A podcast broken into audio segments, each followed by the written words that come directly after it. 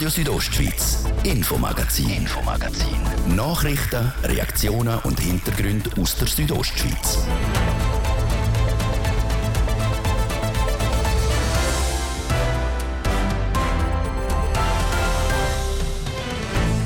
Nach dem sehr warmen und schwülen Tag gestern am Montag hat es am Abend den mögen krachen, heftige Gewitter in Graubünden.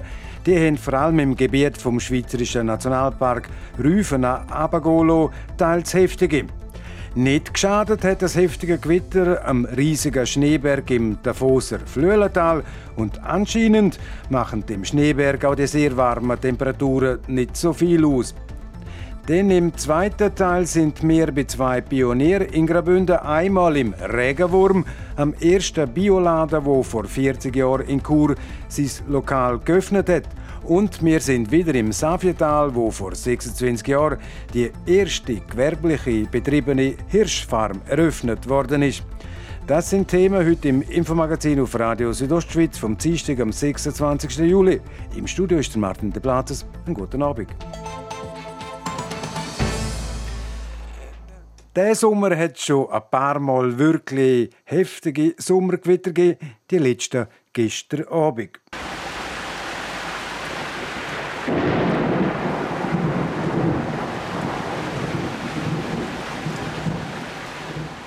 Und die kräftigen Gewitter, die haben gestern Abend vor allem im Gebiet vom Ofenpass einiges angerichtet.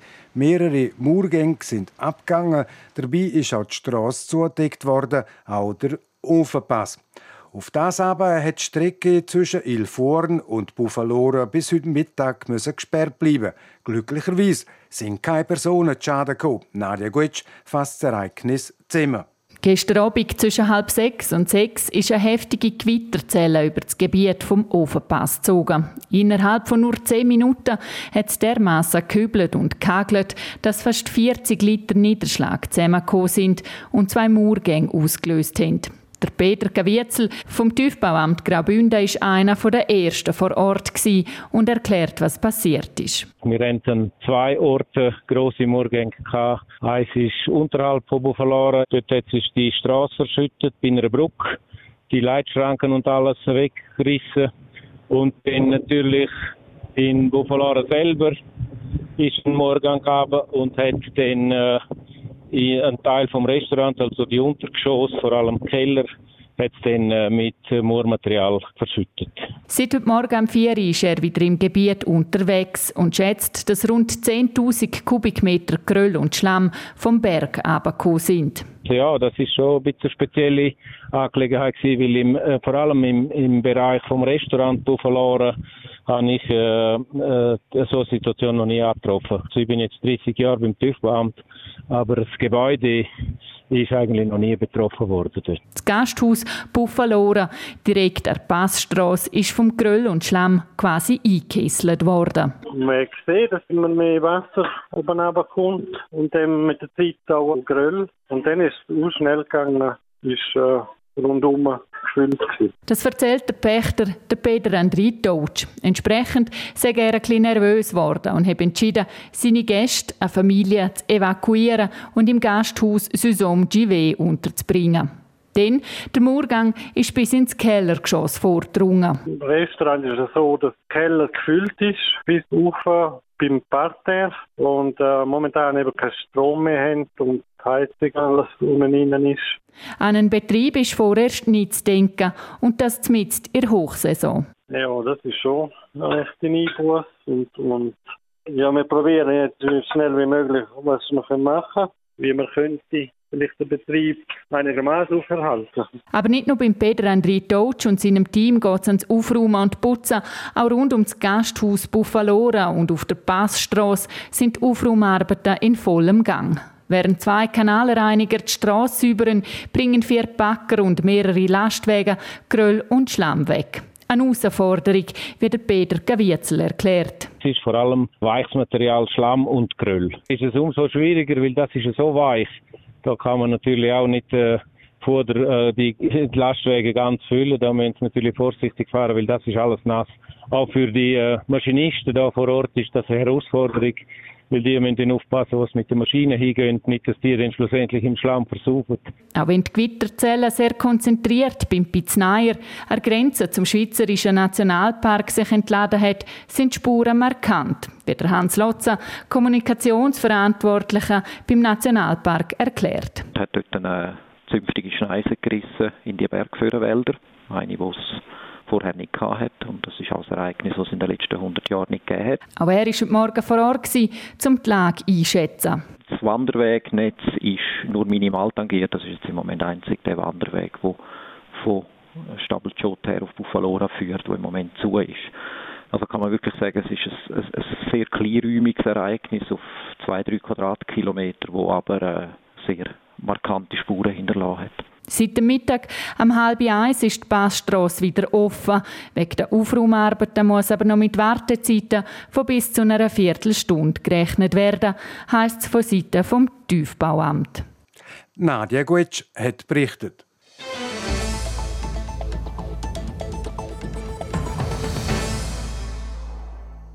Schnee konservieren, anstatt dass man in der Sonne überlässt. Die Methode heißt Snow Farming und wird in Skandinavien schon seit langem angewendet und seit 14 Jahren auch in Davos. Im Davoser Flöhlental hat es auch das Jahr einen riesigen Schneehaufen. Der Schneehaufen, etwa 20.000 Kubikmeter, wird vom November bis März produziert und lagert dann dort im Flöhlental der Sommer durch bis er dann im Oktober zum Auftakt der Langlaufsaison auf die Loipen verteilt wird. Dass der Schnee vor allem gerade jetzt bei diesen warmen Temperaturen sich nicht einfach verflüssigt, wird der riesige Schneehaufen im März mit Sackmehl abdeckt. Eine 40 cm dicke Sackmehlschicht schützt den Schnee. Und das Sackmehl erfüllt seinen Zweck, denn auch bei diesen Temperaturen wie die letzten Wochen geht nicht mehr Schnee verloren als im Sommer, wo es nicht so heiß war, wie der Christian Kapol, Chef Langlauf bei der Gemeinde Voss sagt. Also bis jetzt muss ich sagen, spüren wir gar nichts. Wir haben äh, immer etwa gleich viel Verlust, um die 20 Prozent. Wenn es aber so weitergeht mit den immer wärmeren Temperaturen im Sommer, könnte sich schon mehr von dem konservierten Schnee verflüssigen. Und für den Fall haben die Foser auch schon mal einen Plan. Eher ist die Tendenz, dass man vielleicht ein grösseres Depot macht, dass wir vielleicht mehr Schnee lagern können und dann können sicherstellen, dass wir eine Loipe haben im Herbst. Mit dem Schnee vom Vorjahr für die Leute von Mora tut sich der Fuß im Wintersportgeschäft entsprechend vorne positionieren. Sie können so früher die Leute zur Verfügung stellen als andere Destinationen. Ja, wir machen das natürlich hauptsächlich für die Nationen, verschiedene Nationen, die hier raufkommen trainieren. Die schätzen das sehr, wenn sie Ende Oktober hier auf der Fuß trainieren können, weil man sonst nicht eine Menge Ort kann. Und auch für die Volkslangläufer ist auch immer mehr der kommen und haben also sehr gute Zahlen hier. Es ist ja eine Tendenz, dass man im Herbst früher anfangen und im Frühling flüchen alle die Sonne. Also von dem her sind wir optimal gelegen hier. Ein irrwitziges Geschäft mit dem Schnee und das bei diesen warmen Temperaturen, wo aber am riesigen Schneehaufen nicht viel antönt. Im Oktober wird der riesige Schneehaufen dann vom Sackmehl befreit, so dass der Schnee auf die Loipe kann gebracht werden, eine 1,4 Kilometer lange Trainingsloipe.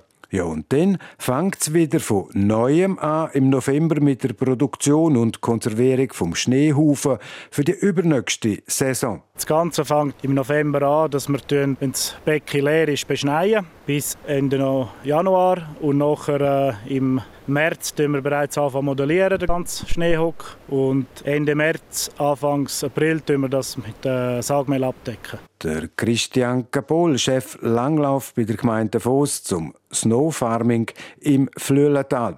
Snow Farming, Schnee vom Vorjahr für die Leute vom Mohren.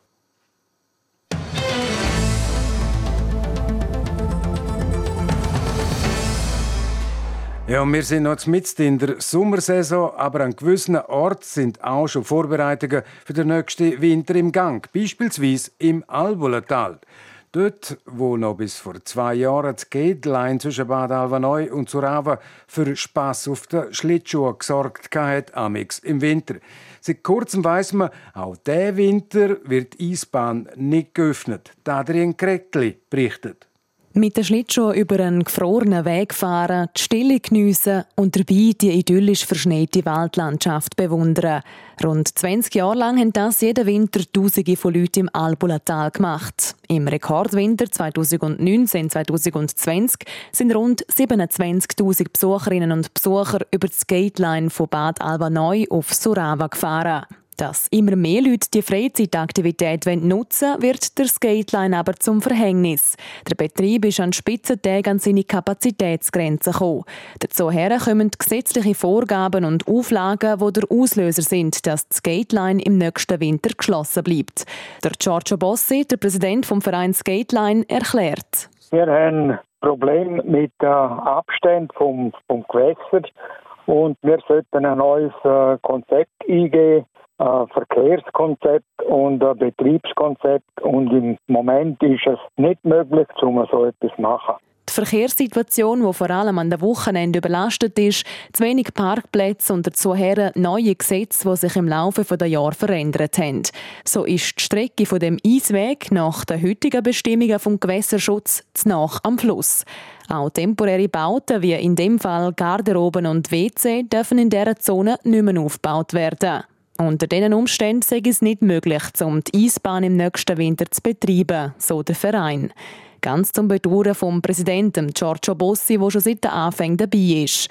Aber nicht nur er bedauert, dass das Gateline auch im nächsten Winter geschlossen bleibt, sondern auch die Gemeinde, wie der Rico Liesch stellvertretend sagt. Ich bedauere das sehr, weil das ist wirklich ein Angebot, das seinen Platz hat, auch als Entlastung von der grossen Kurort ringsum. Gerade zum Beispiel bei schlechtem Wetter auf der Lenzer Heide, wenn sie nicht Ski fahren können, kommen sie natürlich auf das Gateline. Dort ist immer möglich. Und also ich bedauere das sehr. Es sei ein extrem wichtiges touristisches Angebot, das unbedingt aufrechterhalten werden Das hätte man auch mit allen Mitteln probiert, sagt der Rico Liesch. Er ist Vize-Gemeinspräsident von Albula Alvra und zuständig für Kultur, Land- und Forstwirtschaft und den Tourismus. Wir haben hier Hand geboten und sind auch mit dem Amt für Raumplanung zusammengehockt, mit dem Amt für Natur und Umwelt und haben nach Möglichkeiten gesucht. Uns ist einmal wichtig, einmal ein Winter, den Winter notfallmäßig betreiben dass man nachher dann mittelfristig muss man vermutlich eine andere Lösung suchen. So hat die Gemeinde verschiedene Vorschläge gebracht, wie man das Gateline wenigstens provisorisch betreiben könnte, bevor man dann eine optimale Lösung für die Zukunft hat. Also auf der rechten Seite von der Albula, nicht wo, wo die Gebäude heute sind, hätte man können, hätte man können Container her tun, WC und so und dort hat es zwei Parzellen. Eine Parzelle gehört der bürgerlichen Genossenschaft und eine Parzelle gehört der, der politischen Gemeinde. Und das hätten wir ohne Problem zur Verfügung gestellt dort. Dass man hätte Ausweichmöglichkeiten gehabt. Das sei keine Lösung, findet der Verein Skateline Albula. Die Umkleidekabinen müssen die am heutigen Standort bleiben. Das funktioniert nicht äh, für uns vom Ablauf von der Skateline, weil wir haben, respektive unsere Besucher haben Schlittschuhe an und äh, das ist für uns fast unmöglich, um so etwas zu machen, weil man müsste da Gummimatten und was alles auslegen. Und auf der anderen Seite müssen wir wieder viel mehr Leute organisieren, die mitschaffen. Und wir sind ein Verein, wir müssen da schauen, dass wir die Leute so können nehmen, wo wir haben. Darum sage es jetzt wichtig, dass man zusammen mit der Gemeinde und dem Kanton probiere, eine neue Lösung zu finden, so der Giorgio Bossi. Er und auch die Gemeinde Albola Alvra haben noch fest die Hoffnung, dass man die Herausforderungen zusammen meistern kann. Man will jetzt mit Hilfe von Fachleuten ein neues Konzept erstellen, das den allen gesetzlichen Vorgaben entspricht und auch in der Praxis gut umsetzbar ist. So, dass die Skateline dann hoffentlich im übernächsten Winter wieder aufgebaut werden kann und die Leute wieder die idyllische Landschaft entlang der Albola geniessen können. Das Gateline im Albulental bleibt also am nächsten Winter noch geschlossen. Das so lange, bis man eine passende Lösung hat, weil klar ist, so wie das Gateline die letzten 20 Jahre betrieben worden ist, so geht es heute nicht mehr. Ihr hören das Infomagazin auf Radio Südostschweiz. Es ist eine Minute vor halb sechs. Wir unterbrechen kurz für die Werbung, für die Wetterprognose und den Verkehr. Es wird Zeit, den Schatz zu finden. Schatz zu finden. Mach mit bei der Südostschweiz Schatzsuche. Rätsel lösen, deine Zahlen kombinieren und den Code zum Zahlenschloss an der Schatzkiste herausfinden. Alle Informationen zur Schatzsuche in Brunwald, Splügen, Bani, Brambrüsch und Langwies findest du auf so-schatzsuche.ch. Südostschweiz Schatzsuche vom 25. Juni bis 7. August. Präsentiert vom Volk.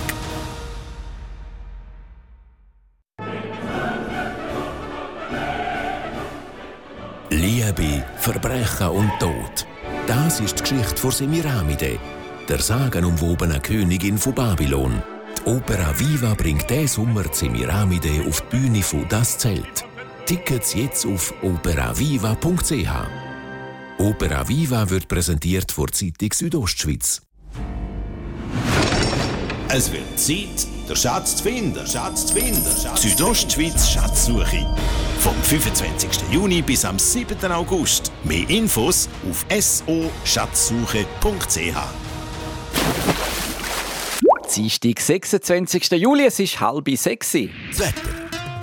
Präsentiert von Tanzschule Home of Dance. Die Tanzschule in Kur für alle Partens. Von Disco Fox über Salsa bis zu Hochzeitstanz und Bachata. www.homeofdance.ch Abend heute der ist meistens noch bewölkt bei uns in der Südostschweiz. Ganz lokal könnte es auch noch mal nass werden. Es gibt jetzt aber immer mehr, auch immer größere Aufhellungen. Morgen Mittwoch dann recht sonnig. Im Laufe des Tages gibt es dann wieder Quellwolken.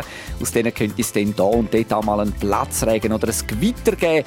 Äh, es wird morgen aber nicht mehr überall nass. Die Temperaturen die sind ähnlich wie heute. Im Sarganserland gibt es rund 27 Grad, in diesen 23 und auf der Lenzerheide 22 30 Grad.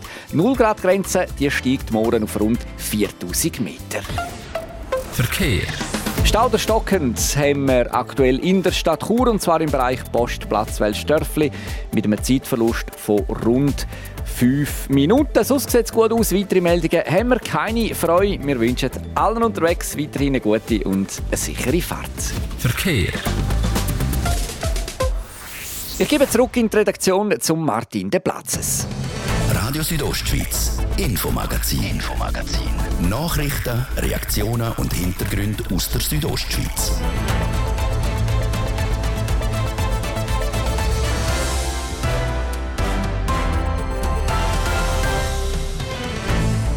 Gerade ist es 28 Minuten vor 6 Uhr auf RSO jetzt die Themen. Wir sind bei zwei Pionieren in Graubünden. Einmal im Regenwurm, am ersten Bioladen, wo vor 40 Jahren in Chur sein Verkaufslokal geöffnet hat. Und wir sind wieder im Saviertal, wo vor 26 Jahren die erste gewerbliche betriebene Hirschfarm geöffnet hat. Was heute selbstverständlich ist, das ist vor 40 Jahren fast eine Sensation Die Rede ist vom Regenwurm, der erste Bioladen in Graubünden. Das Jahr kann der Bioladen gerade beim Kirchenturm von der Martinskirche in Chur sein 40-jähriges Jubiläum feiern. Aber der Regenwurm, das ist nicht nur ein Pionierladen. Der Regenwurm ist auch eine ganz, ganz spezielle Organisation, denn es ist keine Firma, es ist ein Betrieb, wo keinen Chef hat und wo auch keine Rendite anstreben tut. Wir hören den Beitrag von Hans-Peter Putzi. Der Regenwurm ist nicht nur ein Nutztier. Der Regenwurm ist auch ein Bioladen in Chur. Seit 40 Jahren gibt es den Regenwurm, hinter der Martinskirche zu Chur. Der Bioladen heisst Regenwurm, weil das Tier aber für gesunde Böden sorgt, auf denen dann gesunde Sachen wachsen können. Wie früher die damaligen Gründer vom Regenwurm sind, zeigt die Gründung von BioSwiss. Die bekannteste Bio-Organisation der Schweiz ist nur gerade ein Jahr vorher, 1981, gegründet worden. Dass der Regenwurm aber 40 Jahre nach der Gründung immer noch Bio-Lebensmittel verkauft, ist keine Selbstverständlichkeit. Das weiß auch die Corinna Manetsch, eine von acht Angestellten vom Regenwurm. Es ist schon so gewesen, dass der Regenwurm ein paar Mal davor gestanden ist, aufzugeben, weil es ist nicht einfach war am Anfang, vor allem die ersten Jahre. Und heute sind wir so weit, dass wir können sagen, wir können gut überleben, wir müssen aber auch immer schauen, dass es gut aufgeht. Ob jemand ein Biokind ist oder nicht, wird wortwörtlich meistens schon im Kindesalter entschieden weiss sie. Es ist noch lustig, spätestens meistens, wenn sie dann Kinder haben und es geht dann darum, denen Bio-Rüebli zu geben, dann fangen sie auch umdenken. Es kommt immer darauf an, ist man mit dem aufgewachsen, hat man das schon in der Familie mitbekommen oder äh, kommt man erst rein durch einen Partner oder durch, man muss wie irgendwie einen Bezug haben dazu und dann reinkommt. Dann ist es eigentlich kein Thema mehr. Der Regenwurm hat eine grosse Stammkundschaft und die tragen das Konzept vom Lada stark mit. Angefangen hat die Geschichte vom Regenwurm, weil die dort noch weniger Biobauern einen Kanal gesucht haben, um ihre Produkte unter die Leute zu bringen. Das hat es rundum noch nicht gegeben. Es war alles konventionell. Gewesen. Und so hat das stetig langsam angefangen. So ist eigentlich die Genossenschaft auch entstanden, dass sie einfach gefunden haben, wir wollen so einen Ort, um, um seine Sachen zu verkaufen. Und dann ist es einfach langsam gewachsen einkaufen dort den Regenwurm, darum vor allem in der Region selber. Wir haben sehr viele kleine Firmen, die wir direkt bei ihnen einkaufen. Und im Winter haben wir natürlich mehr über den Großhandel, über den Biopartner. Der Regenwurm hebt sich aber auch sonst von anderen Firmen ab. Es ist, wie die Corinna Monelsch gesagt hat, gar keine Firma, sondern eine Genossenschaft aber nicht eine Genossenschaft, die Geld machen will, wie es bei den grossen Detailhändlern im Vordergrund steht. Der Regenwurm ist eine Non-Profit-Genossenschaft. Das heißt, es wird keine Renditen angestrebt und es werden auch keine Boni und ähnliche Vergütungen gezahlt. Nach dem Chef fragen Kundinnen und Kunden übrigens auch vergebens. Ein Chef gibt es im Regenwurm nicht. Respektive, es gibt nur Chefs. Da wir keinen Chef haben hier im Laden, sind wir alle gleichgestellt. Jeder hat seine Aufgaben. Es ist schön, keinen Chef zu haben. Also man hat niemanden im Rücken, der einem sagt, was man soll, sondern es kann einem vielleicht jemand eine Empfehlung geben oder sagen, du, das würde ich vielleicht ein bisschen anders machen. Und dann äh, kann man das übernehmen oder man kann darüber diskutieren, aber man hat nicht den Beobachtungsposten im Hintergrund. Und man hat nicht einen Chef, wo man weiß, der verdient noch viel mehr, sondern wir sind wirklich gleichberechtigt. So die Corinna Manetsch. Und es haben aber alle acht Angestellten den gleichen Lohn. Das ist wirklich schön. So ist niemand irgendwie, äh, hat da große Vorteile gegenüber anderen. Interne Lampen gibt es wegen dem fehlenden Chefposten zwar selten, aber... Es ist sicher so, dass wir viel diskutieren müssen und dass wir viel müssen, äh, schauen dass es einfach für alle passt. Das ist sicher nicht immer einfach, aber es ist ein großes Lernfeld für uns alle. Und weil viel diskutiert wird und die Ideen von allen Angestellten, wo alle auch als Chef sind, zählen, ist das Sortiment recht umfangreich. Wir haben alles Mögliche. Wo die Leute sonst nie finden, bei uns finden wir es. Sagt die Corinna Manetsch mit einem Augenzwinkern. Das können spezielle Biogewürze genauso sein wie offenes Biogetreide oder offener Biokäse. Natürlich will das Jubiläum auch gefeiert werden. Nach der Sommerferien am 3. September präsentiert sich der Regenwurm dann auf dem Martinsplatz mit einer kleinen Festwirtschaft und Musik. Der Hans-Peter Putze hat berichtet zum bald 40-jährigen Jubiläum vom Bioladen Regenwurm in Chur.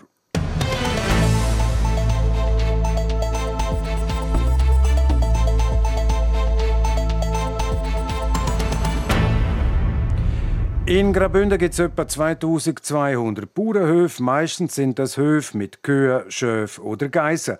Es gibt aber auch ein paar speziellere Höfe im Kanton und über die berichten wir in dieser Woche in unserer Serie.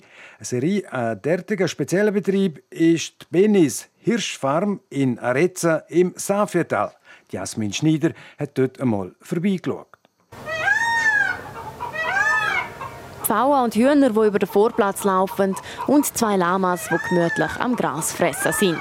Auf der Benis Hirschfarm in Areza im Saviertal kann man kaum aus dem Auto aussteigen, ohne fast über ein Tier zu stolpern.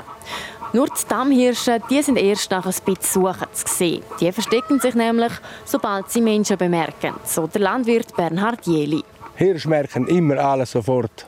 Wenn wir noch gar nichts merken, die wissen immer Bescheid. So ein aufmerksames Tier wie der Hirsch gibt es kaum für mich ist der Hirsch halt schon ein fantastisches Tier. Ja. 70 Dammhirsche leben auf dem Hof von Bernhard und der Regula Jeli, der ersten gewerblich betriebenen Biohirschfarm vom Kanton Graubünden. Und an dieser Stelle gehen wir zurück, Anfang 90er Jahre, wo das Ganze angefangen hat. Mein Papa ist gestorben, als ich 15 war. Und dann haben wir das halt das Lamm verpachtet. Und ich habe dann gleich eine Bauernschule gemacht, aber äh, in den Jahren sind halt die Maschinen sind alle kaputt gewesen, Stall nicht mehr tierkonform für Kühe oder so. Und dann habe ich nach Alternativen gesucht und schlussendlich bin ich auf den Hirsch gekommen. Zum Hirschhalten hat er eine Bewilligung vom Kanton gebraucht. Seitens Kanton hat aber niemand offene Ohren für das gehabt. Stattdessen sei befürchtet worden, dass eine Hirschfarm der Jagd im Kanton schaden könnte. Also schlussendlich ist einer von Paspel zu auch dem Hirsch wählen. Der ist gegen den Kanton vor Gericht gegangen und hat natürlich gewonnen. Ich hätte das nicht können machen, weil der Kamerad von Paspel, der hat ein bisschen mehr Münze im Sack gehabt als ich und hat das riskiert und dann haben wir eine Bewilligung gekriegt, um 96 oder so. Auch nachdem er die Bewilligung gekriegt hat, ist es nicht leichter geworden. Für die anderen aus der Umgebung ist der Bernhard Jeli nämlich kein Pionier, sondern mehr ein Spinner gewesen. Also das Bonaduz ans Waldfest konnte ich nicht mehr können, weil die Jäger haben gesagt, wir schlitzen der Zaun auf, das ist eine Sauerei, das braucht es nicht. Und ja, ja, jetzt ist das absolut kein Thema. Angefangen hat er mit 20 Hirschen. Heute sind es 70 und wenn dann Anfang Juni die Bambis auf die Welt kommen, sind es auch gerne mal über 100. Bereut hat er diesen Schritt nie. Absolut nicht. Die Kuh muss immer äh, schauen, dass sie zu fressen hat. Ein Hirsch hat seine Weide, er braucht alle nicht mehr. Ein bisschen Mineralsalz und so Zeug muss er haben. Aber sonst Wasser natürlich. Aber sonst muss ich paar Mal im Jahr einfach Koppeln wechseln, dass frisches Gras haben. Und dann sind die tiptop zufrieden. Dazu führt der Bernhard Jeli zusammen mit seiner Frau Regula noch ein Beizli, das jeweils am Donnerstag und Freitagabend offen ist. Dort können sie auch direkt das Fleisch von ihren Dammhirsch verkaufen. So landet auf dem Teller neben Würst, Pfeffer und Plätzli sogar hauseigener Kebab, der sogenannte Hibab. Ja, und den Mora, also beziehungsweise das ist der Ausflug in die Bio-Hirschfarm im Safetal und den Mora in unserer Serie sind wir im Prättigau bei der Jax. RSO Sport. Präsentiert von Metzgerei Mark, ihres Fachgeschäft für Fleischspezialitäten aus Graubünden in Chur, Langquart und Schiers. Echt einheimisch. Metzgerei-mark.ch ja, und heute sind alle Sportaugen auf den Frauenfußball gerichtet. Adrien Kretli, der erste Finalist für die EM, der kommt aus ja, und heißen tut der Finalist oder besser gesagt die Finalistinnen entweder England oder Schweden. Die beiden Teams spielen heute das erste Halbfinale gegeneinander. Am 9. wird abpfiffen. Das zweite Halbfinalspiel das ist dann morgen. Dort treffen Deutschland und Frankreich aufeinander. Zum Mountainbike. Der Matthias Flückiger muss auf Teilnahme an der Weltcuprennen in den kommenden zwei Wochen auf Übersee verzichten. Der Olympia-Zweite muss sich noch von den Folgen von einer Corona-Infektion erholen. Er wird also bei den beiden Weltcups in den USA und in Kanada passen. Wie der Berner auf seiner Webseite schreibt, will er sich voll und ganz auf sein grösstes Saisonziel, also die WM Ende August in Frankreich, konzentrieren. Und apropos Aussetzen, auch der Fußballer Paul Pogba kann seinen neuen Club Juventus Turin momentan nicht unterstützen. Der französische Mittelfeldspieler muss sein Knie operieren. Der 29-Jährige hat eine Verletzung am Meniskus. Wie die Zeitschrift Gazzetta dello Sport schreibt, fällt er angeblich für mindestens zwei Monate aus. Der Pogba ist erst vor zwei Wochen von Manchester United zurück auf Turin gewechselt. Dort hat er nämlich schon von 2012 bis 2016 gespielt. RSO Sport. Präsentiert von Metzgerei Mark, ihres Fachgeschäft für Fleischspezialitäten aus Graubünden in Chur, Langquart und Schiers. Echt einheimisch. Metzgerei-mark.ch so, es ist präzise 17 Minuten vor 6 und damit ist es das, gewesen, das Infomagazin auf RSO vom Dienstag, am 26. Juli. Das kann nachgelost werden im Internet auf südostschweiz.ch-radio oder auch als Podcast. Das nächste Infomagazin gibt es wieder morgen wie gewohnt ab dem Viertel ab 5 Natürlich nur hier auf RSO. Am Mikrofon seid für heute auf Wiederhören der Martin de Platzes. Einen guten Abend. Docken. Radio Südostschweiz, Infomagazin, Infomagazin. Nachrichten, Reaktionen und Hintergründe aus der Südostschweiz.